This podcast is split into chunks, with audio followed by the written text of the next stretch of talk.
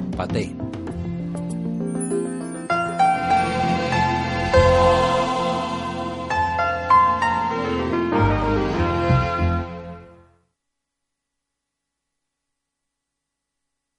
UCA Film Council. Un cohete gira en la pantalla negra dejando una estela de brillantes chispas azules. Bill Kenwright Films presenta Una voz habla en off sobre imágenes de dibujos y fotografías de mujeres de finales del siglo XIX y principios del XX y sobre páginas de periódicos de esa época. Hoy en día nos creemos familiarizados con la idea de que las putas de todo tipo pueden alcanzar fácilmente la fama y la fortuna, pero a finales del siglo XIX, durante lo que en Francia se conoció como la Belle Époque, un selecto grupo de cortesanas se convirtieron por poco tiempo en las mujeres más famosas y poderosas de la historia de la prostitución. Fotos de una guapa morena. Entre ellas estaba Emilian Dallanson, que se consideraba actriz, pero que debe su fama a ser la mujer que casi arruinó al rey Leopoldo II de Bélgica. Fotos de Liane y de la bella Otero. También estaba Liane de Puyi, quien cuando su amante le enseñó joyas por valor de un millón y medio de francos, se quedó paralizada por la indecisión y él tuvo que comprarle el muestrario entero. Más tarde, se hizo monja. La bella Otero, bailarina española que provocó suicidios y fue amante de al menos seis monarcas europeos. Sus pechos inspiraron las cúpulas del Hotel Carton de Cannes. Fotos del cartón. Luego fotos de Lea, interpretada por Michelle Pfeiffer. y Lea de Lombal, sobrenombre de Leone Balón, muy envidiada y la más hermosa de todas. Su sentido común la ayudó a evitar el mayor peligro de su profesión, es decir, enamorarse. Por la noche, Lea está en deshabillé asomada al balcón. Ahora, tras la partida de su amante a sus propiedades de Rusia, Lea, consciente de que estaba llegando a cierta edad, Entra en su cuarto. le daba vueltas a la idea de jubilarse. Ah, Hay algo en el mundo más maravilloso que tener la cama para ti sola. La criada la arropa. Buenas noches, señora. Buenas noches, Rose. Michelle Pfeiffer, Cherie, basada en la novela de Colette. La voz habla en off sobre imágenes de lo que narra. El cuartel general de la Belle Époque era el restaurante Maxim. Su jefe de comedor poseía una libreta indispensable con nombres de mujeres disponibles. ¡Más pomerí! Marchando. Un apuesto joven está entre dos morenas. Uno de sus clientes habituales era Fred Pelú, conocido como Cherie, hijo rico pero ignorado de otra famosa cortesana. Cherie y las dos mujeres salen de Maxims. Luego se despierta acostado con ellas. Hijo único de una mujer centrada en su carrera, Cherie había llevado una vida solitaria y confusa. Mira a ambas. Ahora, a los 19 años, tras varios años de total desenfreno, Se incorpora hasta sentarse. El agotamiento hacía que ansiara retirarse. Se muestra hastiado. De día sale a la calle y monta en un descapotable blanco. Un conserje uniformado le abre la puerta. Señor.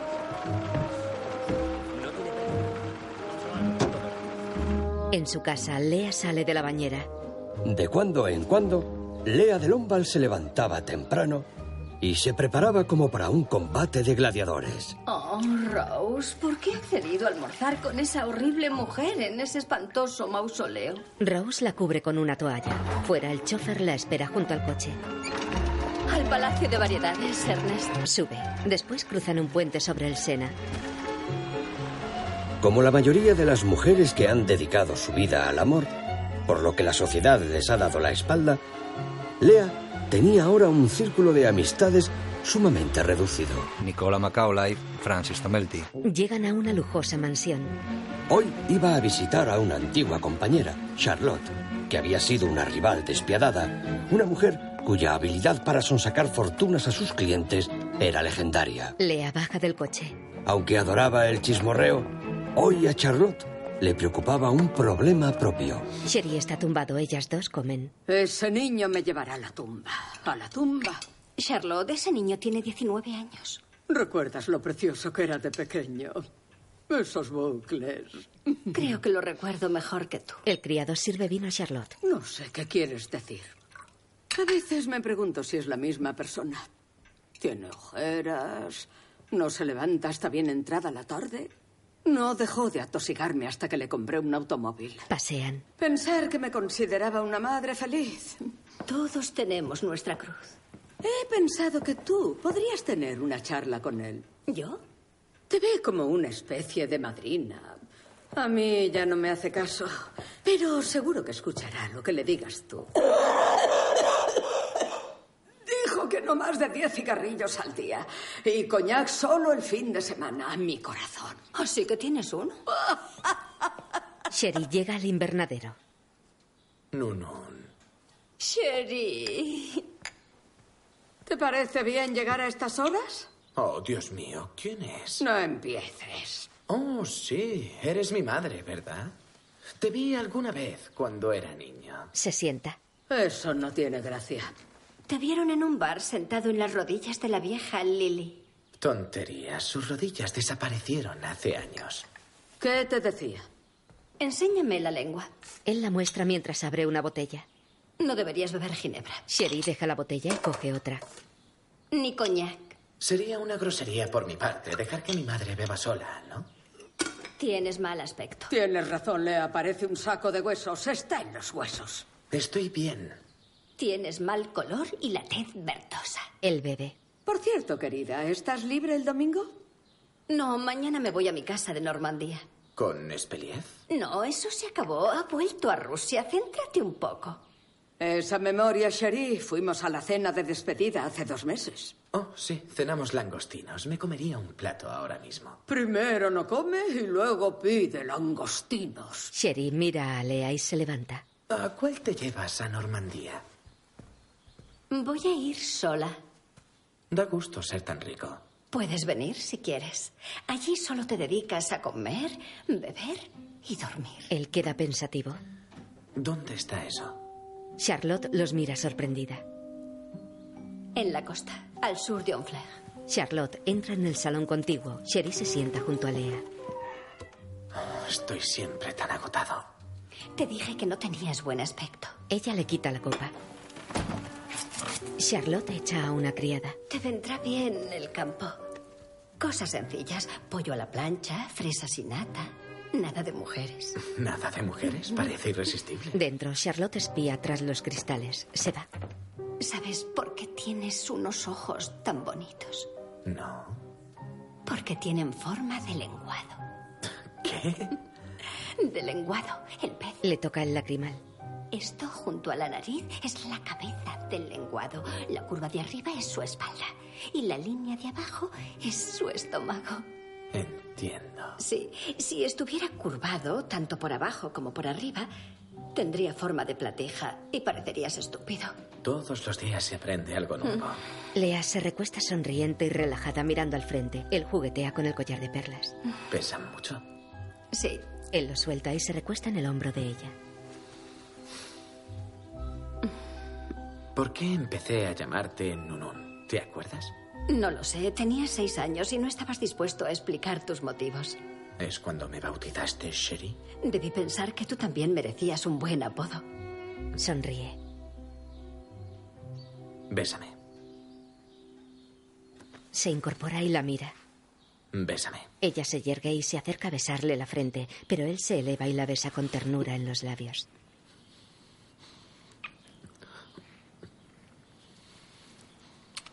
Se separan mirándose. No sé si eso ha sido muy inteligente. Se levanta. Él la mira prepotente. ¿O qué? Eh, ¿Crees que es la primera vez que ves una hermosa boca?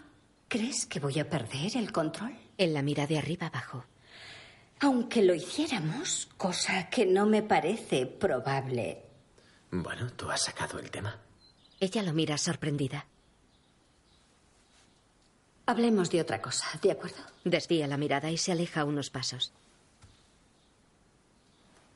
Él se levanta y abre un gran ventanal.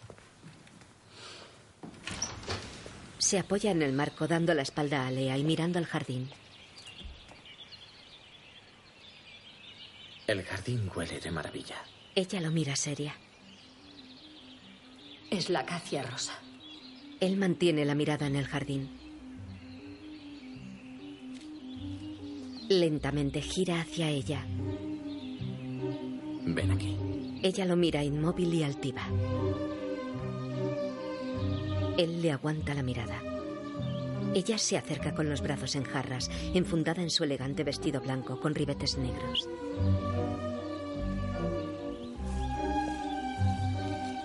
Se besan en los labios con pasión.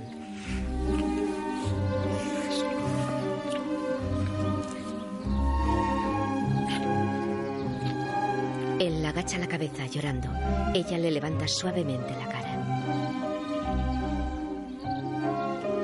Le limpia una lágrima y le besa la mejilla. Se miran con ternura. Se besan en los labios. Circulan entre grandes arboledas en el coche de ella ahora descapotado.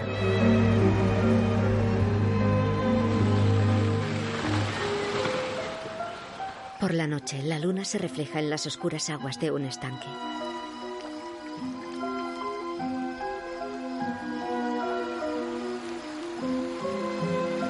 Algunas ventanas de una gran mansión están encendidas. Dentro, en un dormitorio iluminado por una chimenea francesa, las manos de Lea acarician el cuerpo desnudo de Sherry. Ella se desabrocha el desabillé. De pie frente a él, deja caer la bata de encaje, quedando desnuda. Su larga melena rubia le cubre la espalda.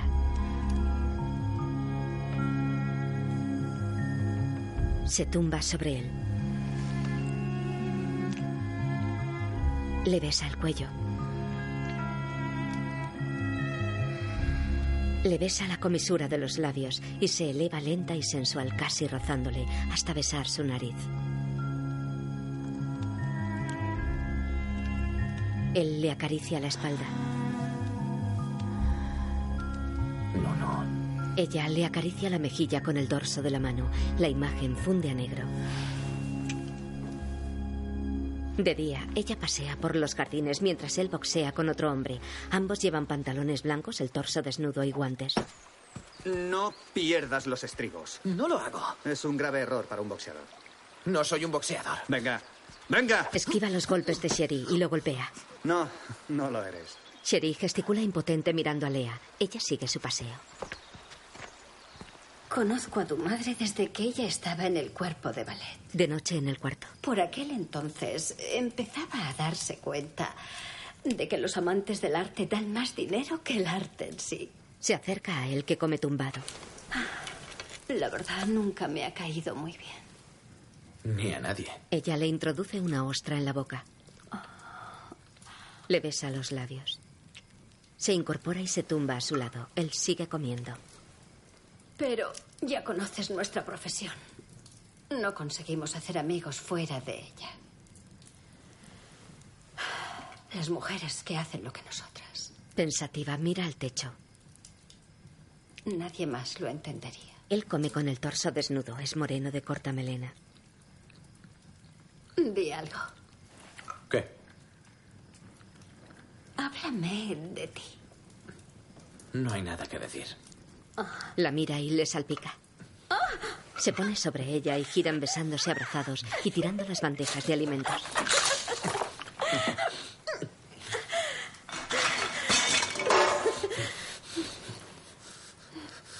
En el jardín sobre una camilla. Jamás será boxeador. Ella está desnuda boca abajo. ¿No está conmigo por sus dotes de boxeador, patrón? No, claro que no. Es extraño. Él le masajea la pierna. No puedo describirlo. Es eh, como acostarse con un africano o con un chino. No es que lo haya hecho nunca. Perdona, ¿te parece embarazoso? En absoluto. No puedo criticar su carácter porque me parece que no lo tiene. Todos los jóvenes que he conocido ansiaban contarme sus secretos más íntimos. Sherry se acerca despacio a ellos. Él nunca dice nada. Hay algo en él que es misterioso. No puedo explicarlo. Una toalla la cubre dejando sus piernas y espalda desnudas. Estábamos hablando de ti. Si yo fuera mujer, diría, volveré dentro de 10 años. Sherry lo mira altivo. A ti no te serviría de mucho.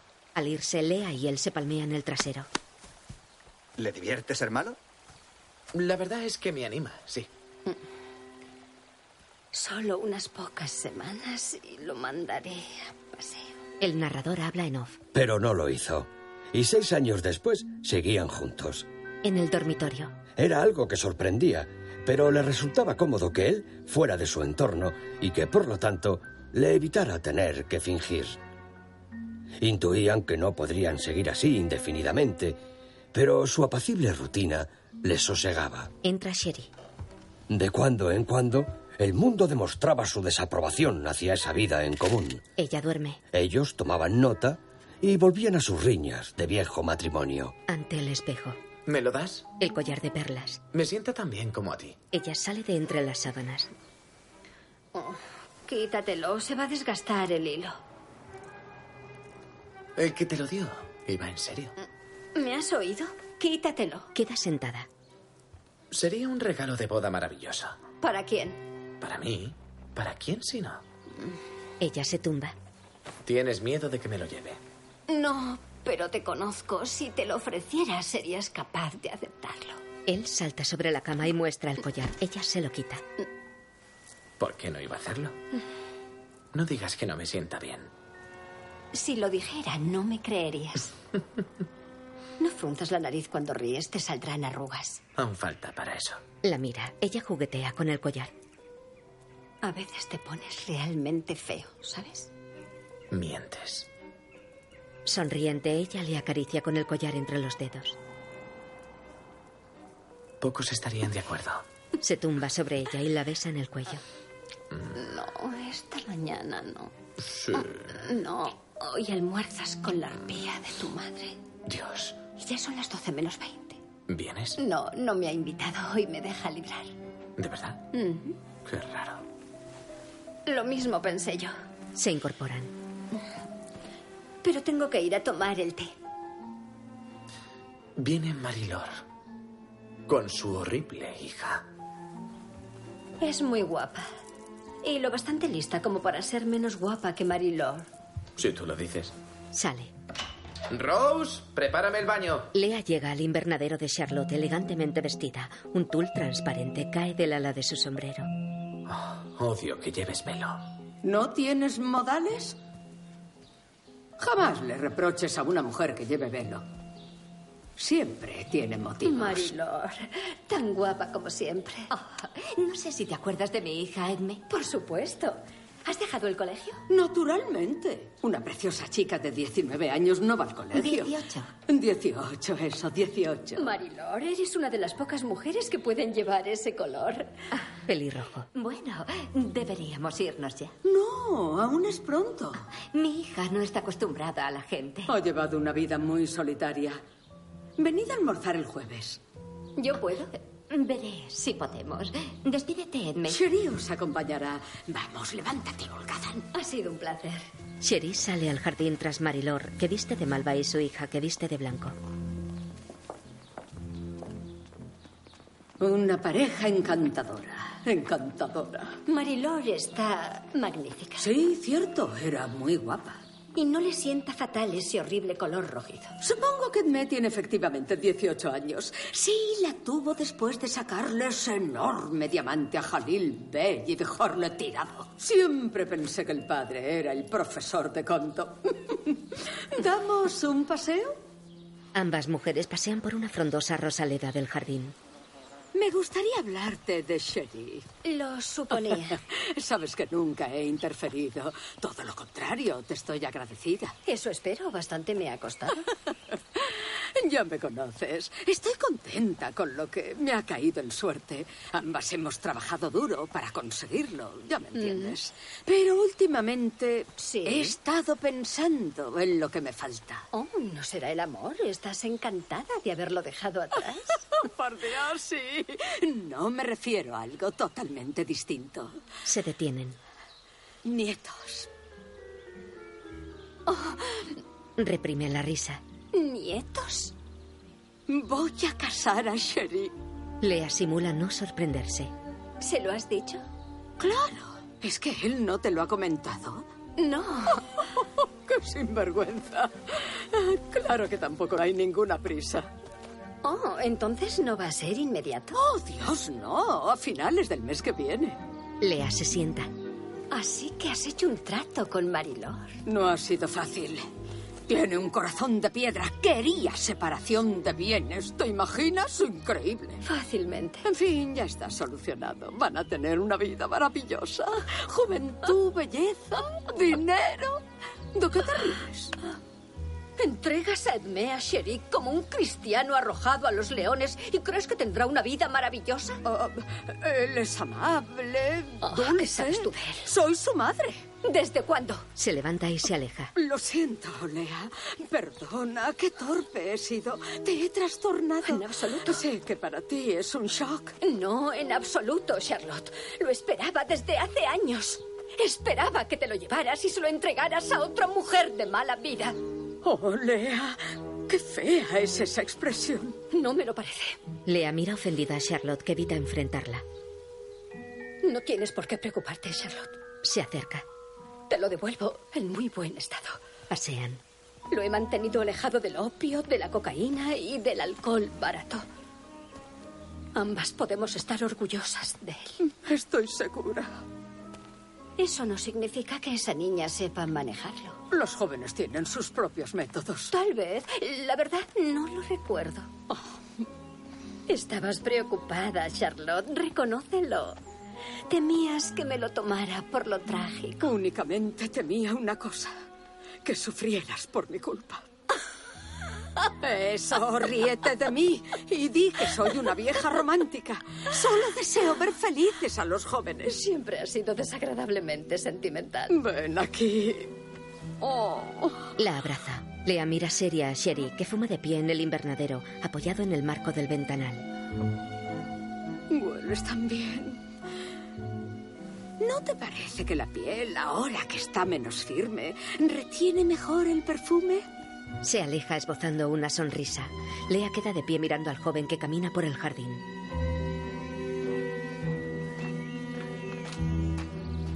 Después en el coche. Y no podías habérmelo dicho tú. Quería hacerlo ella. Me parecía más apropiado. Ella lo mira ofendida.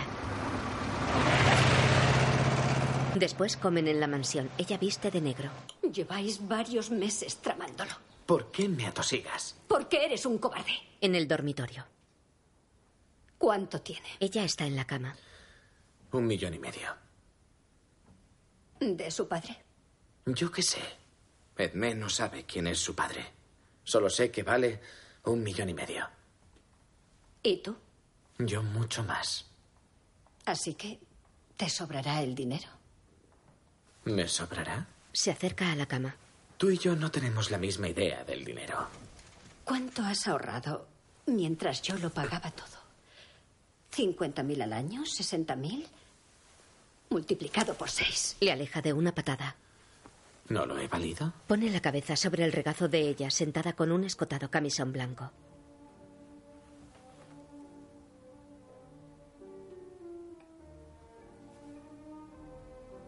En fin, el caso es que es muy guapa. Parece muy lista. Le acaricia el pelo. ¿Cuál es tu impresión? Ni idea. Lo averiguaré tarde o temprano. ¿Qué siente por ti? Él se incorpora y la enfrenta. Me admira. Que yo sepa, me ama. No habla mucho. ¿Y tú? No digo nada. Entiendo. Un verdadero matrimonio por amor. No hablemos de ella. Me preocupas tú. ¿Yo? ¿Por qué? ¿Qué vas a hacer? ¿Qué qué voy a hacer? ¿Te refieres a qué voy a hacer ahora? Se inclina hacia él y le besa los labios. Se tumban abrazados.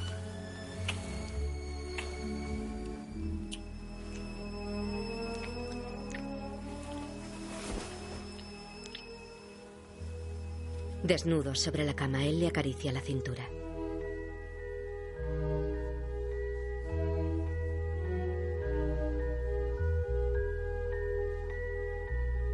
Eres tan hermosa. Un buen cuerpo se conserva mucho tiempo.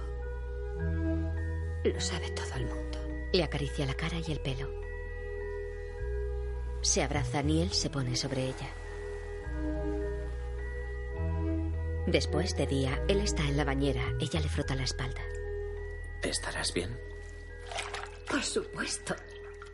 Será maravilloso no encontrar las toallas flotando en el agua cada vez que entre en el baño. Creo que voy a redecorarlo. Suelta la esponja. Se levanta. ¿Qué esperas que haga? ¿Que languidezca en Normandía? ¿Que deje de teñirme el pelo? Sí.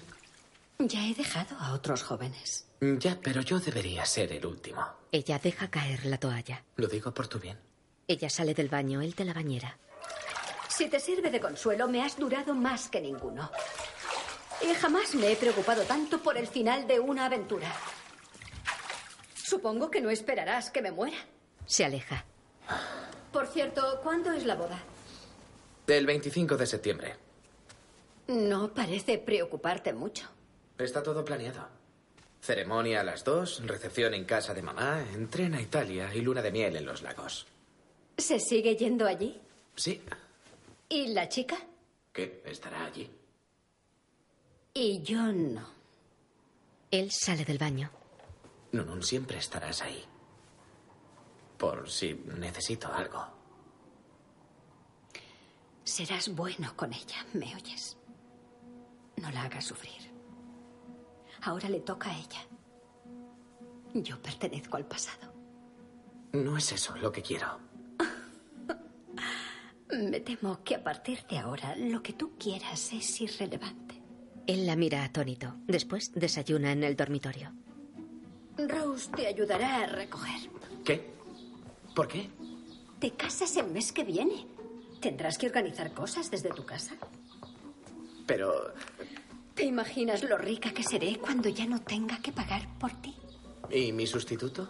A él le bastará con unas monedas y tabaco. Y un key royal los domingos si se porta bien. Sherry queda pensativo. Ella le mira desde el cabecero de la cama. Triste dobla con mimo una cinta negra. Él sigue sin mirarla sentado junto a la ventana. Di algo. No, no. ¿Qué? Di algo. Ella levanta la cabeza y tira la cinta. Ven. Vámonos de compras por última vez. ¿Para qué? Para comprar tu regalo de boda. Hay una gran perla rosa en Suave. ¿Rosa? Compremos algo un poco más masculino, ¿te parece? Una perla blanca normal. Sé exactamente cuál. Después, en la boda, él luce un prendedor con una perla. Ego conjungo vos in matrimonium, in nomine Patris et Filii et Spiritus Sancti. Benedic Domine, annulum nunc, quem nos in tuo nomine benedicimus, utque eum gestaverit, En su casa, Lea mira el reloj sentada a la mesa.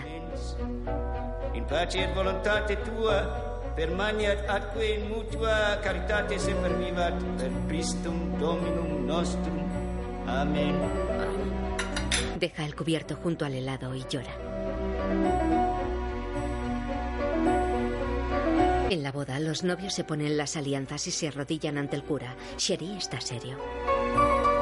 Dominus vobiscum.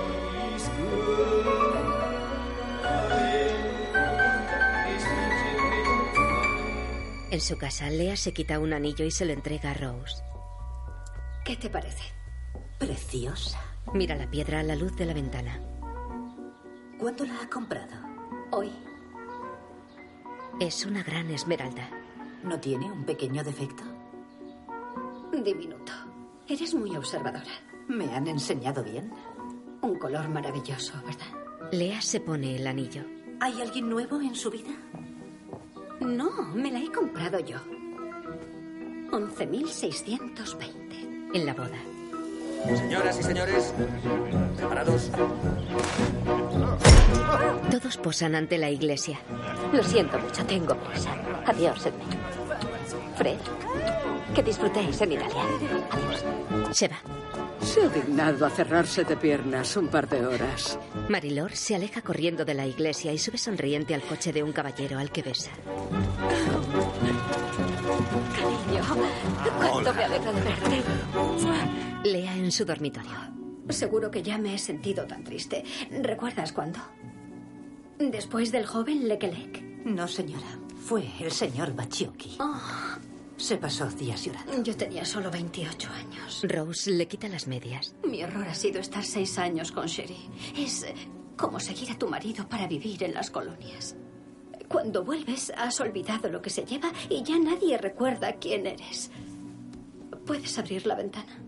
¿Le parece una buena idea? Este ambiente está cargado. No me gusta hacerlo. Podía entrar alguien. Promesas, promesas. Después, Charlotte acompaña a los recién casados por un andén.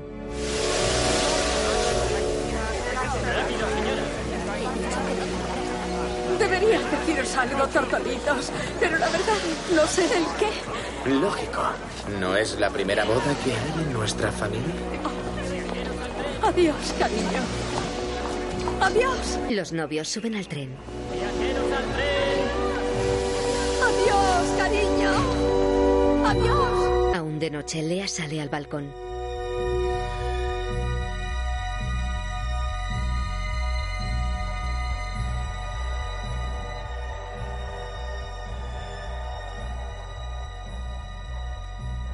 En el tren, Sherry sale del baño al compartimento. Viste bata de raso. Edme está en camisón, sentada en la cama. Él deja la alianza sobre una mesita. Ella se levanta por la bata. Él la detiene y la besa contra la pared.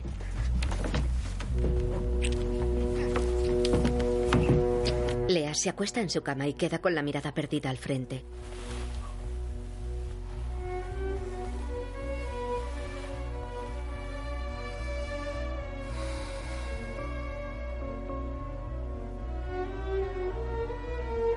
Recuerda a Sherry fumando de pie en el invernadero, apoyado en el marco del ventanal. Lea permanece inmóvil sobre la cama. En el tren, Sherry copula con Edme. Sherry hace el amor con Lea, la besa.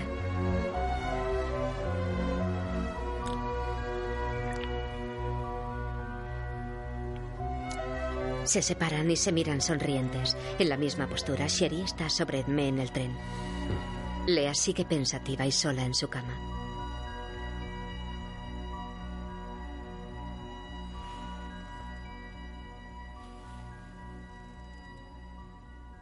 Apaga la luz de la mesilla. De día en el tren. ¿Cuántos años tienes? Te lo he dicho, cumplo 19 en enero. Es obsceno. Tú solo tienes 25. Están sentados junto a la ventanilla. Ambos visten camisón. Ella lee un libro. 25 años. No sé por qué me choca que seas mucho más joven. Se miran en el espejo frente a ellos.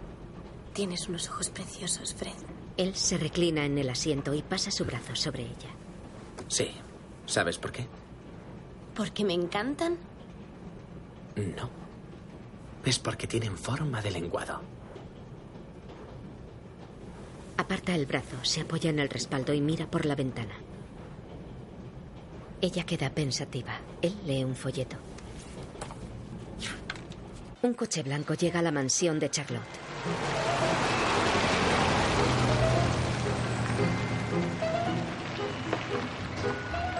Después, en el invernadero, Charlotte bebe, Lea fuma, el varón y Madame Aldonza juegan a las cartas. Cuando se canse de ese sombrero, señora Lea, piense en mí. El azul que me dio, ¿se acuerda? Me duró dos años. La imagino con ese sombrero. Ojalá no se tope con ninguna embarazada. Sé que me sienta bien, gracias. Bailé Silvia con un sombrero igual en la gala turca de la exposición del 89. ¿Te acuerdas, Charlotte? No, me marché con el conde Orlov y volví al cabo de dos años. ¿Cómo pudiste irte así con un extraño? Todos los hombres son extraños. Bien dicho. Ya, pero yo me refería... a- Cállese y de las cartas. Oh, mi artritis. Pensar que tenía unas manos preciosas. Las ponía en forma de cuenco y el rey Alfonso XII bebía en ellas. Las llamaba sus conchas de nácar. Siempre me pareció un rey aburridísimo. Adoraba mi pelo. Me llegaba a las rodillas. El señor de tú, el diputado, decía que podría cubrir con él la escalera al cielo. ¿Y qué me queda ahora? Una preciosa peluca. ¿Estás bien, querida Lea? No pareces la de siempre. Estoy bien. Salvo que he comido muchísimo. Tendré que ponerme a dieta. Oh, ¿no has sufrido bastante? ¿Qué quieres? ¿Te refieres a eso? No, ojalá funcionara así. Daría a todos los jóvenes del mundo a cambio de perder unos kilos. Eres asombrosa, Lea. No hay nadie como tú. Mire las cartas.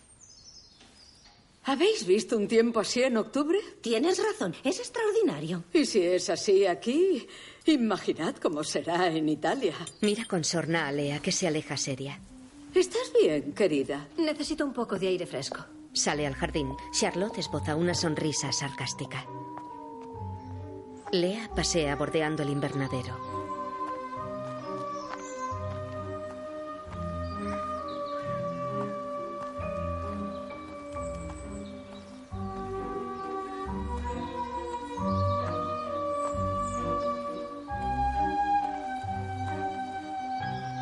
Se detiene frente a un macizo de flores. Huele una. Los pétalos se desprenden entre sus dedos. Ella eleva triste la cabeza y cierra los ojos. Sonríe. ¡Lea! ¡Lea! ¡Vuelve! ¡Han llegado! ¿Quién es? ¡La feliz pareja! Lea abre los ojos sorprendida. Lily. Ya está Lea, cariño, han pasado siglos. Este es el príncipe Guido, el amor de mi vida. A lo mejor os conocéis. Sí, sí, desde luego, claro, No, señora. no va a ver. Es guapísimo, ¿no crees? Deberías controlarte un poco. No seas cascarrabias. Sentaos, por favor. Son muy tiernos. Me recuerdan a mis niños. A eso hemos venido, a saber cómo están. ¿Qué tal la boda? Oh, Magnífica. gloriosa. Flores de naranjo por doquier y la novia parecía una. Una virgen. Una virgen María. Y mi hijo iba en una nube. Hay noticias de la luna de miel. Italia, los lagos, idílica. Recuerdo cuando el general Petrescu me llevó a Florencia y Venecia. ¿En carruaje? No, no, en tren. No eran tremendamente incómodos los de esa época. No son como el que han cogido mi Cherie y Edmé. ¿No tienes detalles más picantes? Oh, no sé a qué te refieres. Lo siento, es una debilidad mía. Ya te dirá Guido, me encanta que diga cosas sucias. Por cierto, ¿le dio Marilor a la novia algún consejo? Marilor solo quería irse. Dudo que haya hablado con su hija una sola vez en su vida. ¿Nadie le dio a la pobrecita consejos de recién casada? Hoy en día la gente sabe lo que hace. Al menos mi Sherry lo sabe. ¿Verdad, cielo? Mira a Lea. Oh, Guido y yo nos casaríamos mañana si él fuera mayor de edad. Desde luego, Lily. Ah, Y yo sería una princesa auténtica, ¿verdad, Guido? La principesa Cheste.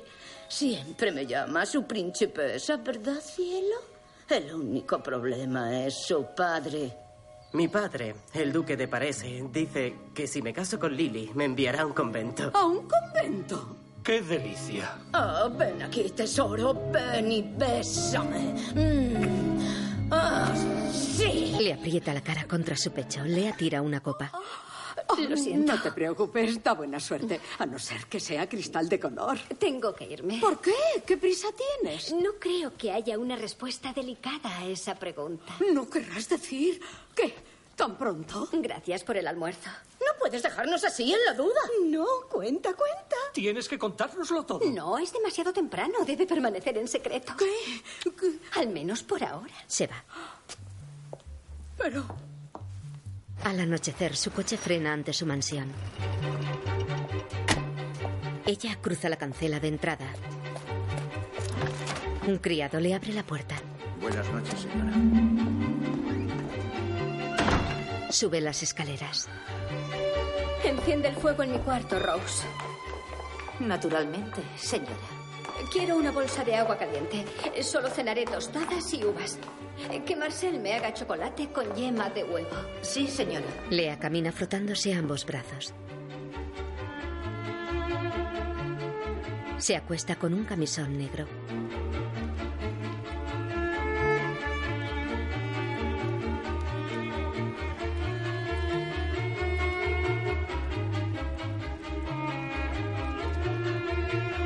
Apaga la luz de la mesilla, se arropa y cierra los ojos.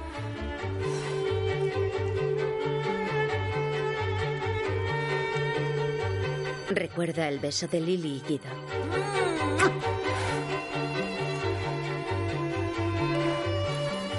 Se destapa y recuerda a Sherry en el invernadero.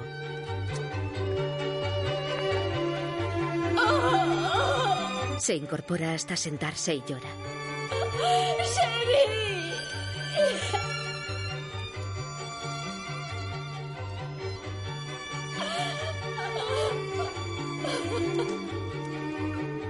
Por la mañana, Rose entra en el dormitorio con el desayuno en una bandeja.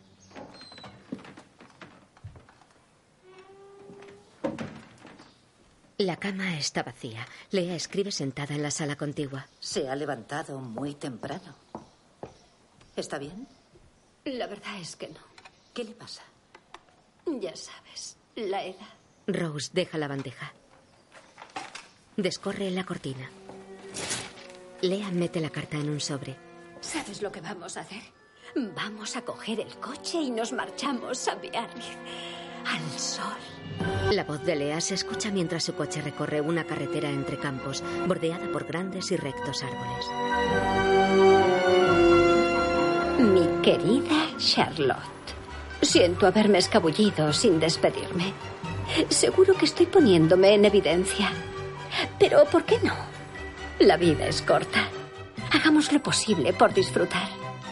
Dale recuerdos al chico cuando vuelva. Postdata. No te molestes en sobornar a mi mayordomo. Ninguno de los criados sabe nada de esta escapada. Charlotte lee la carta en su jardín. Un carruaje se aleja del gran palais.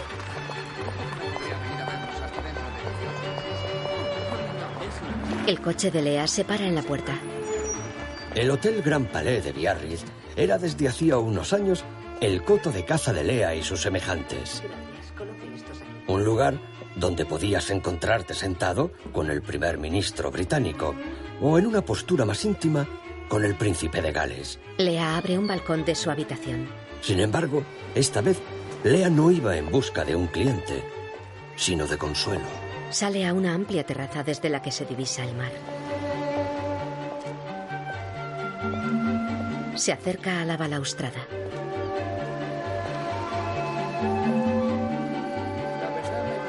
Abajo en la playa hay varios hombres en bañador largo con camiseta. Uno de ellos joven hace ejercicios levantando pesas. El joven la ve. Ella se apoya coqueta en la balaustrada y esboza una sonrisa. Él sube y baja las pesas marcando sus musculosos brazos. Ella sonríe. Aspira el aroma del mar y se aparta de la baranda. Llega al restaurante con un largo y elegante vestido azul celeste de escote en pico. El sombrero negro tiene ala ancha de encaje y se adorna con dos flores del color del vestido. Lleva guantes largos y bolso también negros. Luce su collar de perlas.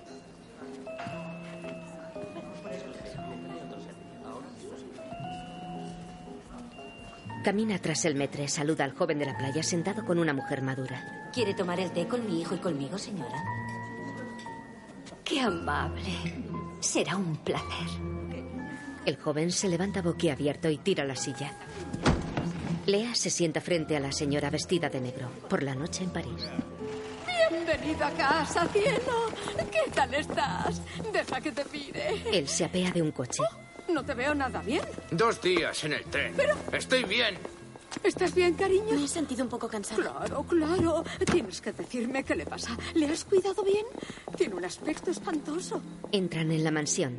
En Biarritz, Lea y el joven suben las escaleras. Él viste de etiqueta. Ella, un elegante vestido negro escotado y un tocado de plumas. Se detienen ante una puerta. Él le besa la mano. Gracias. Gracias por una velada encantadora. Ella abre la puerta. Gira hacia él. Supongo que no querrá tomar una última copa. Él la mira boquiabierto, sonríe y pasa tras ella.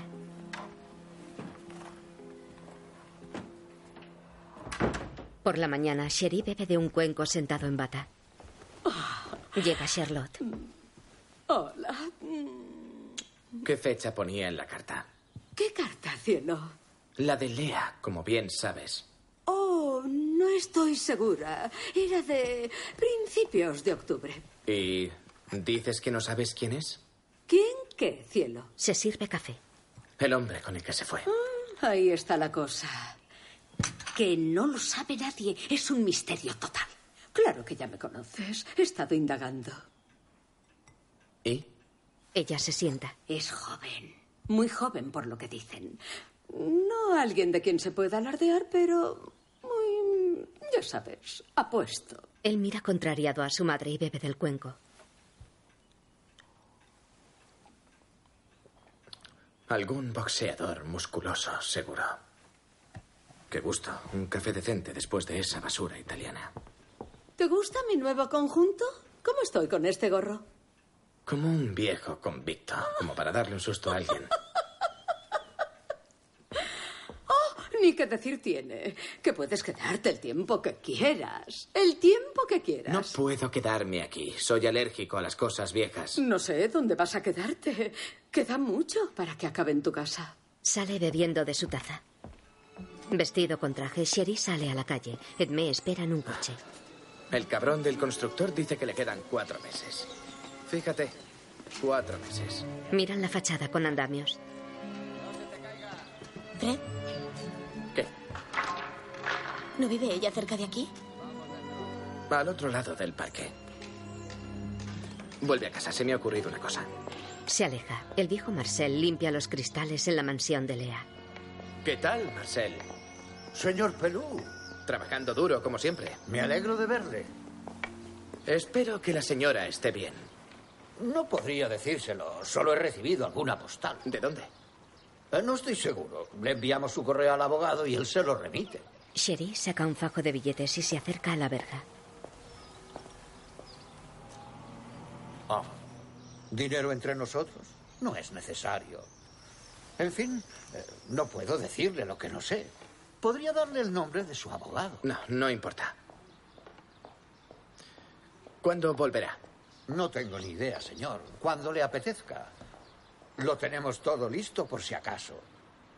Pero no me extrañaría nada que de pronto me dijera usted, ahí llega, doblando la esquina. Sherry mira como si llegara. Mira a Marcel, esboza una sonrisa y se aleja de la mansión. Lea y el musculoso joven pasean por la playa. Él viste traje claro y ella conjunto azul. Después, en París, Charlotte acaricia a Edme. Voy a ver qué tal va la cocinera con el pato. Vamos a tener que engordarte un poco, Lea. Estás en los huesos. ¿Problemas de memoria, señora Pelú? ¿Algún desmayo? ¿Qué quieres decir? Has llamado Lea Edme. Ya lo has hecho tres veces hoy. Lo siento, cariño. Tengo tantas cosas en la cabeza que no recuerdo ni mi nombre. El ocioso es quien siempre está más liado. Charlotte se va del salón. Deberías enviarle a hacer una cura de reposo. Gracias por defenderme. ¿O acaso defendías a mi predecesora? Sherry se levanta y coge un cigarrillo. No te asustará mi ilustre madre, ¿verdad? Un portazo puede sobresaltarte. Pero no te asusta tanto como la serpiente que se cuela por la puerta. ¿Hablas de tu madre? No sé si se la puede llamar madre. Solo se fijó en mí cuando me volví guapa. Y fue para deshacerse de mí. Mm. La señora Pelú me dejaba con sus amigas. Así fue como aprendí a hacer petit pois. Y la vieja señora Aldonza del ballet me enseñó a hacer un entre sancaro. Lo hace. La bella y joven Edme lo mira seria. Él coge una silla, se sienta a su lado y le pasa el brazo por los hombros. Así que supongo que es como si los dos fuéramos huérfanos. Sí, así es. Ella queda pensativa. Huérfanos. Lo mira sorprendida y le acaricia la mano que tiene en su hombro. Sherry, ¿qué te pasa? Me has llamado, Sherry. Me estás asustando. ¿Estás bien, Fred? Sí, es solo la idea de que seamos huérfanos. Por la noche hacen el amor desnudos en la cama. Edme está de costado y él tras ella. Sherry se detiene.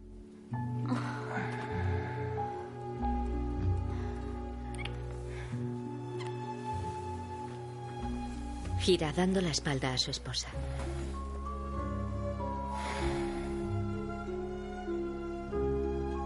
Ella vuelve la cabeza y lo mira extrañada. ¿Por qué me das siempre la espalda? A cámara lenta, Lea se acerca con el sombrero con tul. Sherry está tumbado con la mirada perdida. No has escuchado nada de lo que he dicho. Ambos visten camisón. Nunca escuchas a los demás. Ella está de pie frente a la cama. Supongo que estarías pensando en tu Lea. El caso es que sí. Ella lo mira congelando la sonrisa. Gira cubriéndose la boca.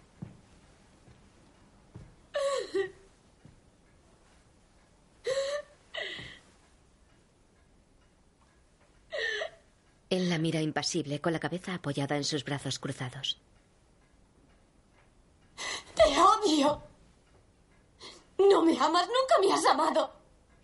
Ni siquiera eres consciente de que existo, eres un degenerado. Solo piensas en esa vieja. Él resopla indolente.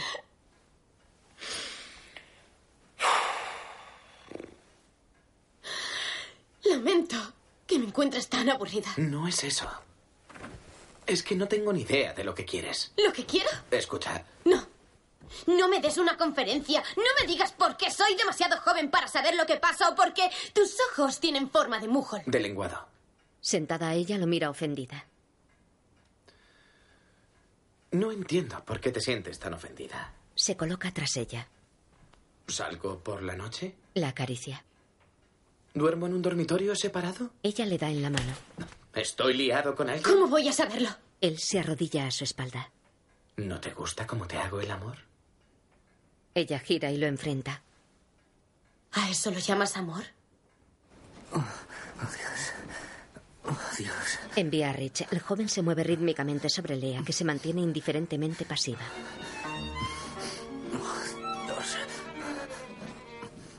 Sherry entra en Maxims. En momentos de inseguridad, el instinto de Cherie le llevaba de vuelta a las distracciones de Maxim, Almetre. Buenas noches. ¿Ha venido el vizconde de Smith? a la amistad impersonal, la risa exagerada, el tintineo de los vasos y la música de los violines cíngaros. Fred, vaya, vaya, vaya. ¿Puedo sentarme? Encantado. ¿Qué bebes ahora que estás casado? ¿Manzanilla? Pomerí, como siempre. ¿Empezamos por algo diferente? Pomerí para empezar, pomerí para acabar. Se lleva un cigarrillo a los labios y se fija en una mujer sentada en otra mesa. Se enciende el cigarrillo sin dejar de mirarla.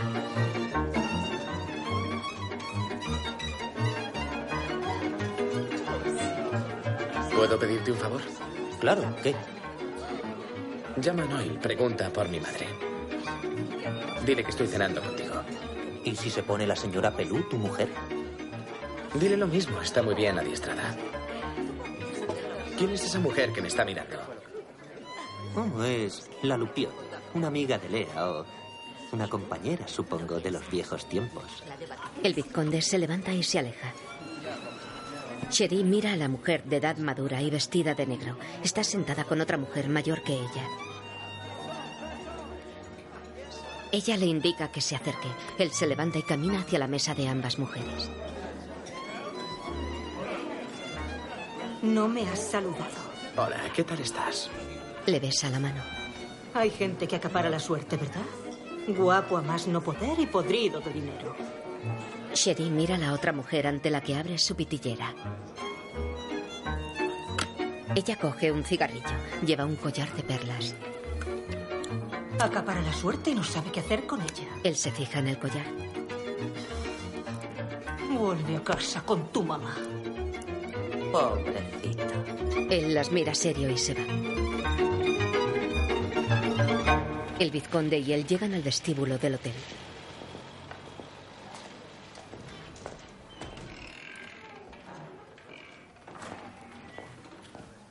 Pensaba que íbamos a salir. Yo me voy a la cama. Vuelve hacia el vizconde parado en la puerta. Voy a coger una habitación aquí.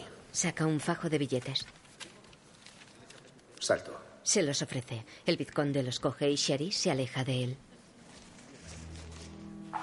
En recepción, ¿Cuánto va a quedarse, señor? recoge la llave. No lo sé. Lo veremos día a día. Se va. Lea pasea sola por la playa.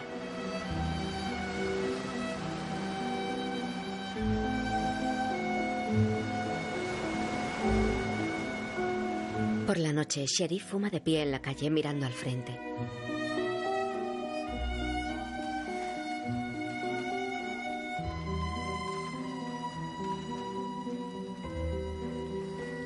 La mansión de Lea tiene todas las luces apagadas. Sherry se acerca a la verja y mira la oscura fachada.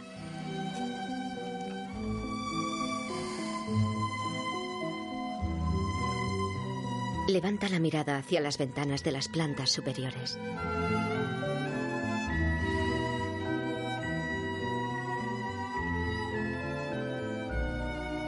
Agacha la cabeza y se marcha.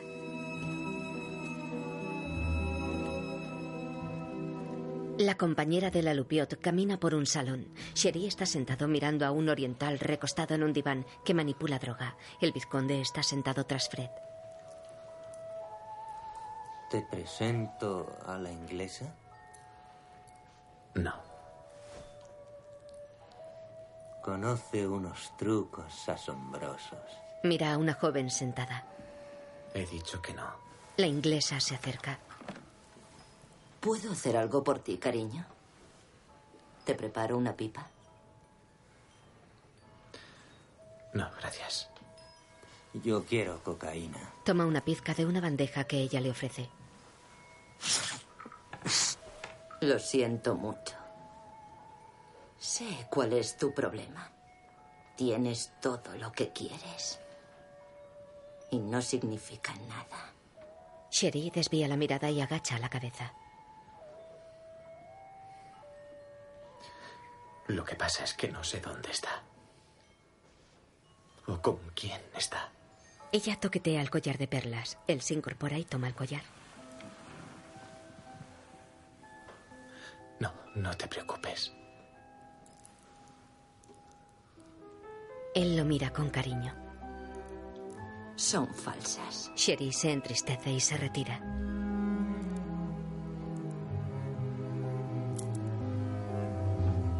De noche entra en la habitación del hotel.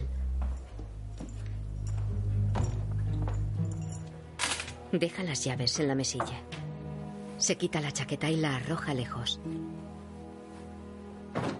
Se sienta pensativo en la cama. Se tumba vestido.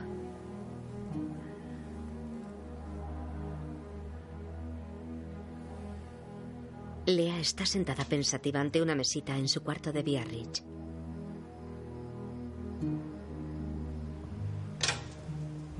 Entra Rose. Ya voy yo. Se levanta, abre el balcón y sale a la terraza.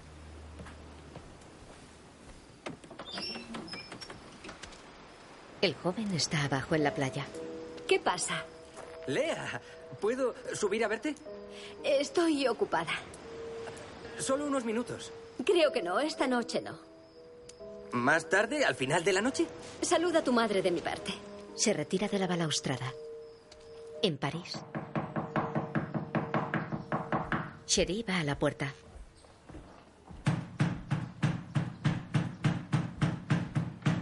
Abre. Eres tú. Charlotte está sentada en el cuarto. ¿Cuánto va a durar esto? No lo sé. Han pasado casi tres semanas. La pobrecita Edme está loca de preocupación. Al contrario, su carta era de lo más sosegada. ¿Qué carta? Enséñamela. La he tirado. Oh, Decía que esperaría mis noticias y me enviaba saludos de tus amigas. Parece que Mariló la ha educado bien. oh, vas a acabar conmigo. Lo dudo mucho. Se tumba en la cama. Charlotte se pone a los pies. ¿De quién se trata, cielo? ¿Puedes decírmelo?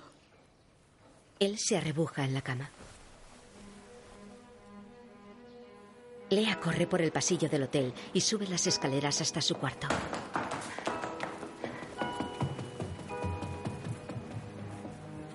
Rose, es una postal de la vieja Lily. Sherry, el señor Pelú se ha fugado. Ha abandonado a su mujer. No puedo decir que me sorprenda, señora. Supongo que el divorcio será más divertido que la boda. Lea ríe. Por la noche. Eso va a la habitación de la señora. Meten el equipaje en la mansión de Lea. Sherry está en la calle. Y eso dejadlo, yo lo llevaré. El servicio introduce los bultos. Voy, señora. Sherry corre hacia la casa, pero se para. Observa cómo se encienden las ventanas. Mira arriba. Esboza una sonrisa. De día llega a la mansión de su madre. El descapotable va lleno de regalos. ¡François! ¡François! Señor. Se apea. Lleva todo esto adentro, por favor. Dentro, Edme se acerca a una ventana. Son para la señora Pelú. Antes de entrar, gira hacia François. Mi esposa. Arriba ella sonríe. Él entra y sube la escalera. Ella espera arriba.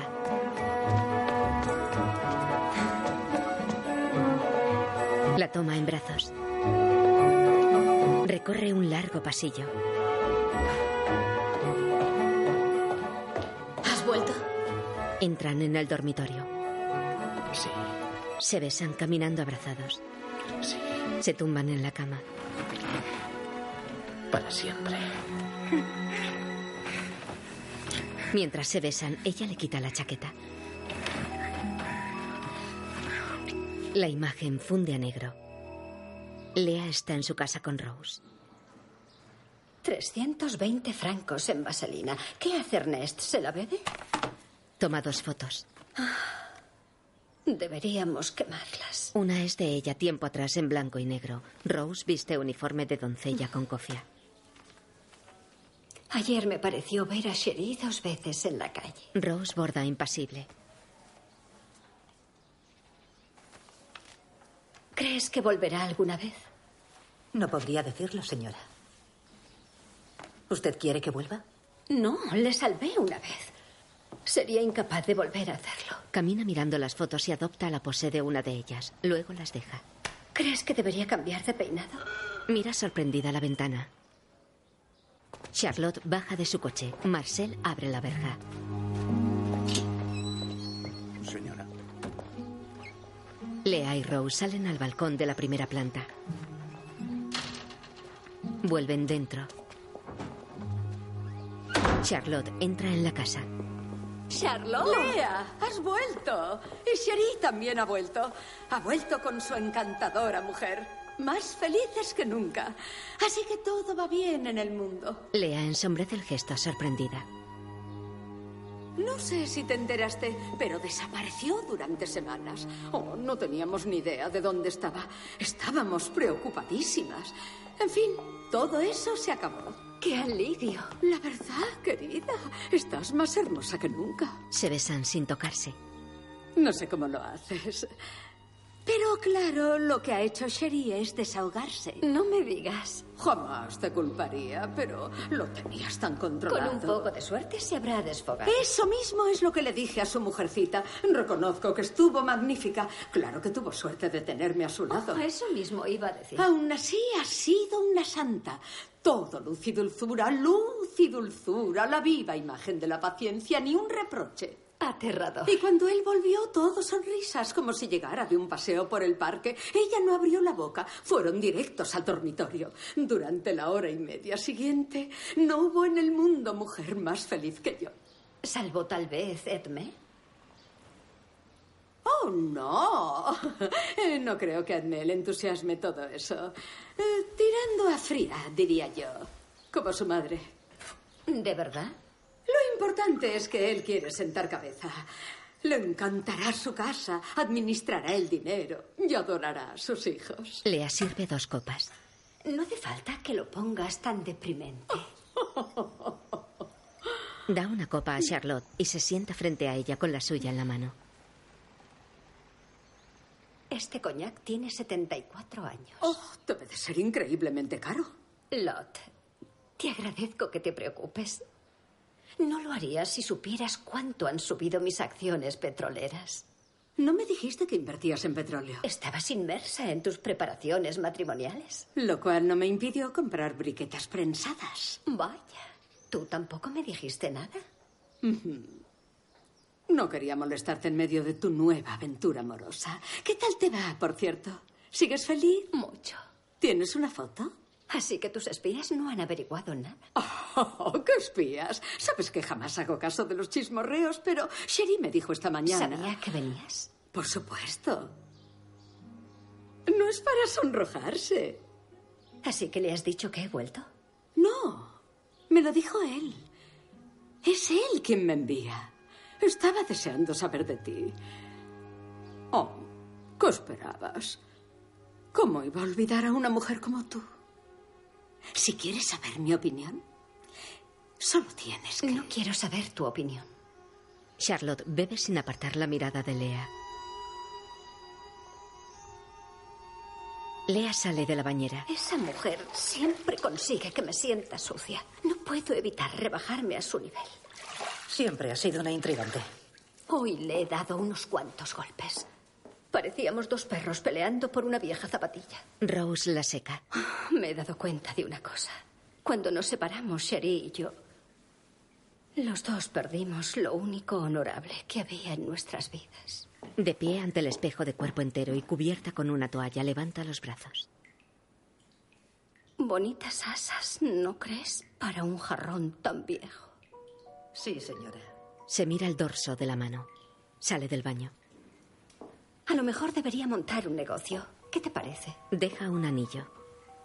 Aline Mesmaker abrió un restaurante. Al parecer está ganando una fortuna. Llega al dormitorio. O podría financiar a Kun. Sé que quiere abrir su propia casa de modas. Oh, pero qué digo, siempre he odiado la idea de trabajar. Se para junto a la cama. Esto ha sido mi único lugar de trabajo. Y todos los clientes se han ido. Rose se acerca a ella preparando un vestido negro. Miran hacia la puerta. Es más de medianoche. Ve a ver quién es. Coge el vestido negro y escucha atenta. Rose se va. Señor Pelú, quiero hablar con la señora. Le recibirá por la mañana. No tardaré ni cinco minutos. Señor, no. Lea se cierra. No suba. No suba. Aparta, Rose. Por favor, no. No, la señora no está. Señor, no. La señora no está. Señora. Ya me ocupo yo, Rose. Rose se va. Lea lleva el vestido negro. Al menos podrías quitarte el sombrero. Él lo hace.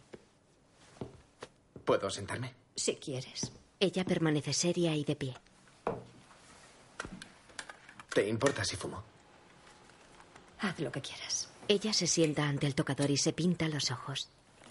Me ha abierto Marcel. ¿Por qué no iba a hacerlo? ¿Pretendes que cambie el servicio cada vez que te casas? No, solo quería que... ¿Cuánto piensas quedarte? Notarás que no he preguntado por qué irrumpes en mi casa en medio de la noche. Pregunta si quieres. No, no me interesa. Él se levanta y se quita el abrigo. Ni siquiera quieres saber por qué estoy aquí. Se agacha junto a ella. He vuelto. ¿No se te ha ocurrido que irrumpir así podría ser embarazoso? ¿Entiendes lo que digo? Él se levanta y se aleja de ella. Después echa la ceniza sobre las joyas. Tu amigo no ha vuelto aún. ¿A eso te refieres? No es asunto. Ahí no. ¿Cuántas veces? Él repara en el anillo. Lo coge. ¿Qué es esto? Una esmeralda. Ya lo veo. No estoy ciego, pero ¿quién te la ha dado? Nadie que tú conozcas. Es preciosa, ¿verdad? Se lo pone. Todos la admiran, vaya donde vaya. ¡Ya basta! La agarra. Ella se suelta, camina hacia el teléfono. ¿Qué haces? Llamo a la policía. No seas ridícula. Le da la espalda y mira confuso a su alrededor. Ella le mira enfadada. No, no. No, no. Mantiene la cabeza agachada. Di que lo sientes. ¿Por qué iba a hacerlo? O lo dices o te vas. Lo siento. No te oigo. Lo siento. Se sienta sin mirarla. Así está mejor. ¿Qué te pasa? Se acerca a él. ¿Qué ha ocurrido? Nada, he vuelto, eso es todo. Lo abraza. Oh, no, no.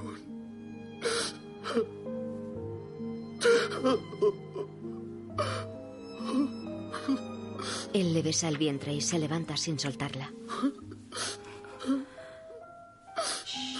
Quedan abrazados. Entonces... ¿Me quieres? Sí. Sí, sí. La besa en el cuello. Ella lleva el collar de perlas. Se besan en los labios. Él se inclina sobre ella, que queda tumbada en el suelo. Tienes un amante. Tienes un amante o no. No. Excepto tú. Te quiero. Se besan con pasión. Ella le desabrocha el lazo.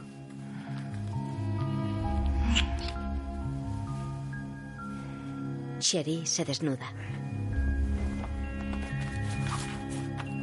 La imagen funde a negro. Ambos yacen abrazados en la cama.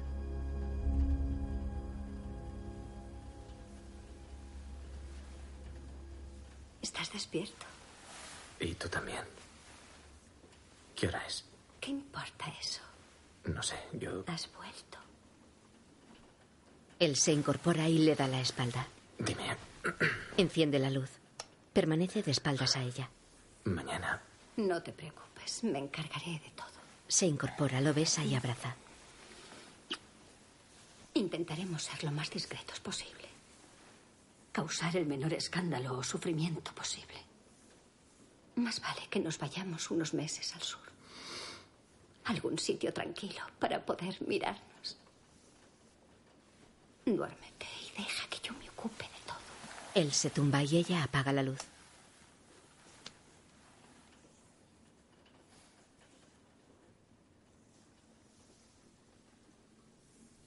Por la mañana. Sherry despierta solo en la cama. No, eso es demasiado tarde. Se incorpora y queda sentado. ¿No hay uno más temprano? Lea está en la sala contigua. Sherry se levanta y camina desnudo hasta las puertas de cristal que separan ambas habitaciones. Mira por la rendija. ¿No hay uno a las doce o las doce y media? No, eso es demasiado temprano. Ella está al teléfono. Él la mira atento. Ella se mira las uñas mientras habla. Su edad resalta sin maquillaje. De acuerdo. Dos para el de las tres y cuarto en primera. Gracias. Cuelga. Sherry vuelve despacio a la cama y se sienta.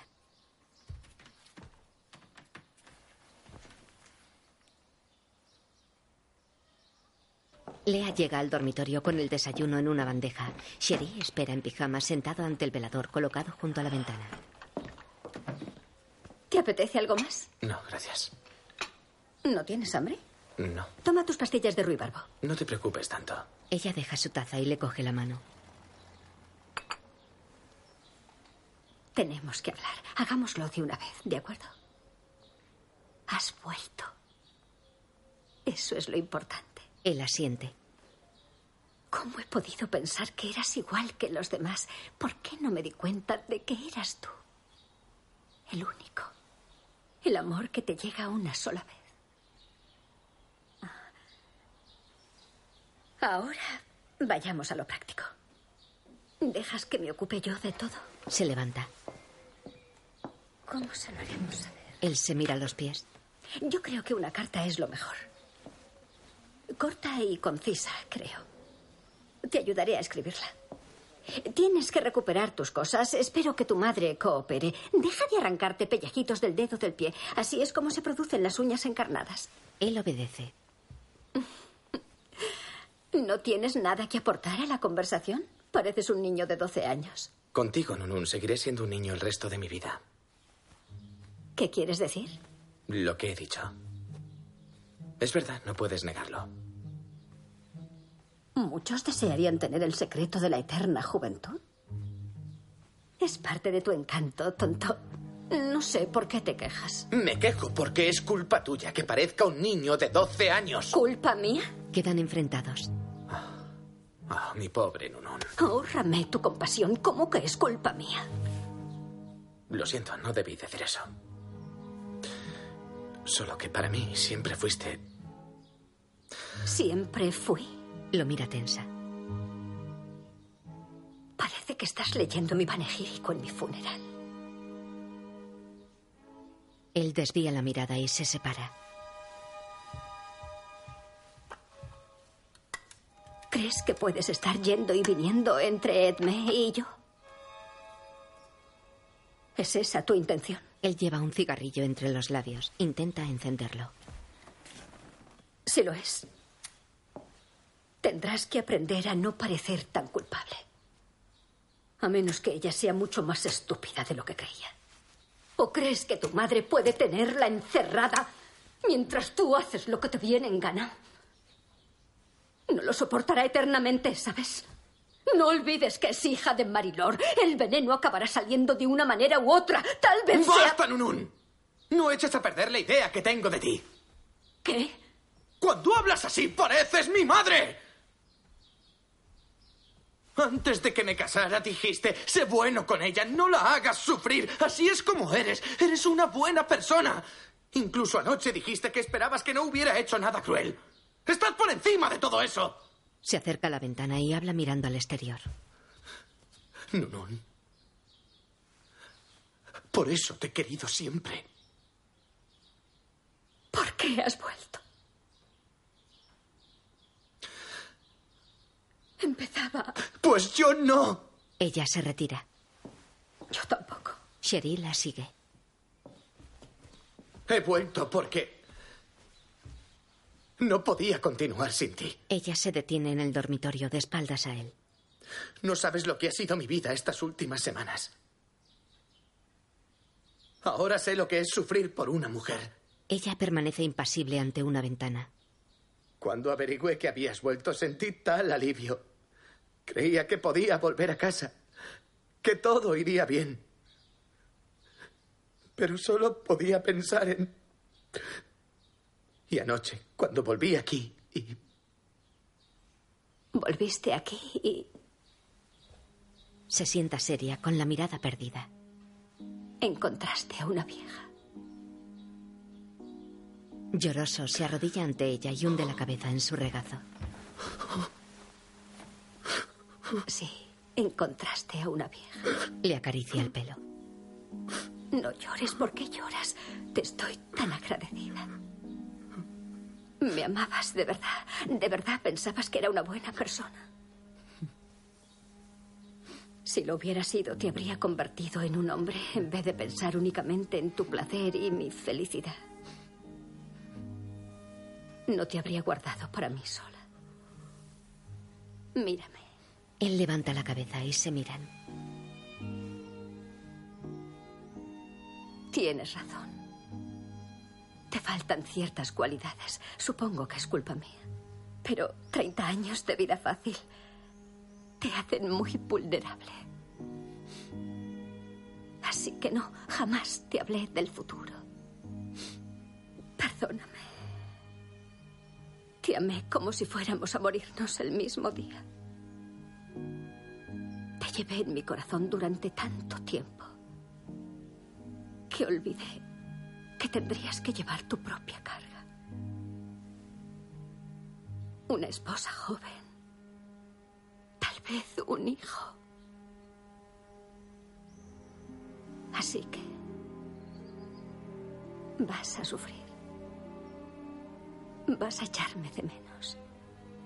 Y vas a tener que encontrar suficiente sabiduría y tolerancia para no hacer sufrir a los demás. Le silencia poniéndole la mano en los labios. El caso es que ahora que has catado la juventud, Nunca te parecerá satisfactoria, pero siempre volverás a por más.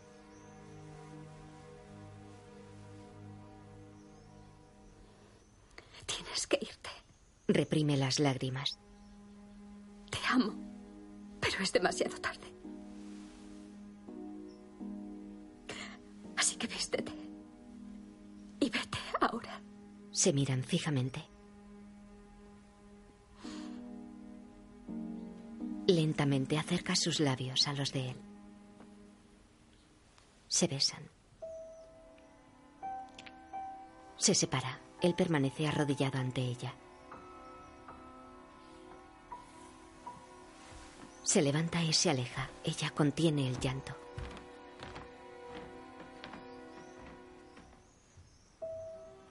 Ya vestido, sale de la casa.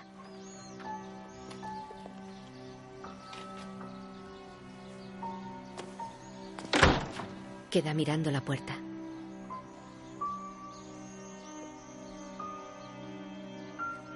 Levanta la mirada a las ventanas. Cherie se sintió hundido, como si hubiera vivido una catástrofe irremediable. Se aleja de la casa. Lea atisba tras los cristales. Y el caso es que, mucho antes de lo que él o nadie hubiera pensado, la Belle Époque sería totalmente barrida por una guerra en la que él luchó y de la que volvió ileso. Se detiene en la calzada de adoquines. Ella sigue mirando. Cherry gira levemente la cabeza sin llegar a mirar hacia atrás. Va a volver. Sherry sigue pensativo. Vuelve la cabeza al frente. Se pone su alta chistera. Se aleja. A la vez, no podía evitar pensar que había logrado escapar de algo y que era de nuevo un hombre libre. Un sentimiento que más tarde se revelaría como un completo error. Pasaron muchos años antes de que entendiera que ambos habían sido injustamente castigados. Lea por haber nacido muchos años antes que él y Cherie por no haber conseguido entender que Lea era la única mujer a la que sería capaz de amar. Sentada ante el tocador, se mira seria, pasando la mano por el contorno de su cara. Y cuando cayó en la cuenta de que era así, sacó su vieja pistola reglamentaria y se pegó un tiro en la cabeza. Lea queda inmóvil mirando su seria imagen en el espejo.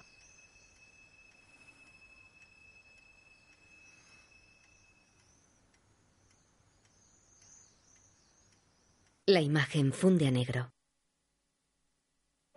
Dirigida por Stephen Frears. Escrita por Christopher Hampton. Basada en las novelas Cherie y el final de Cherie de Colette. Producida por Bill Kenwright. Productores Andras Hamori, Tracy Seward y Tom Mount. Productores ejecutivos Christopher Hampton, Richard Temple, Simon Fawcett, François Sibernel y Cameron McCracken. Una coproducción Paté, Ucafil Council y Aramid Entertainment. Director de fotografía Darius Conji. Música Alexandre Desplat.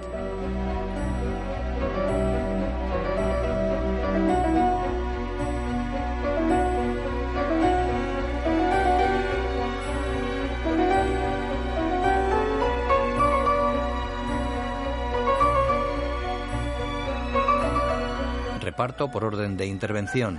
Lea Michelle Pfeiffer. Rose, Frances Tomelty. Vizconde Desmond, Tom Burke. Cherie, Herbert Telegen. Marcel, Joe Sheridan. Madame Pelú, Kathy Bates. Patrón, Tabby Kebbell. Edmé, Felicity Jones. Marilor, Yvonne Gegel. Madame Aldonza, Nicola Macaulay. Lily, Gage Brown. Guido, Rollo Wicks. Monsieur Roland, Jack Walker. Madame Roland, Nadsha Cashman, la Copín Anita Pallenberg, la Lupiot Harriet Walter, Claire Jim Bywater. Guión audio descriptivo escrito y sonorizado en Aristia Producciones.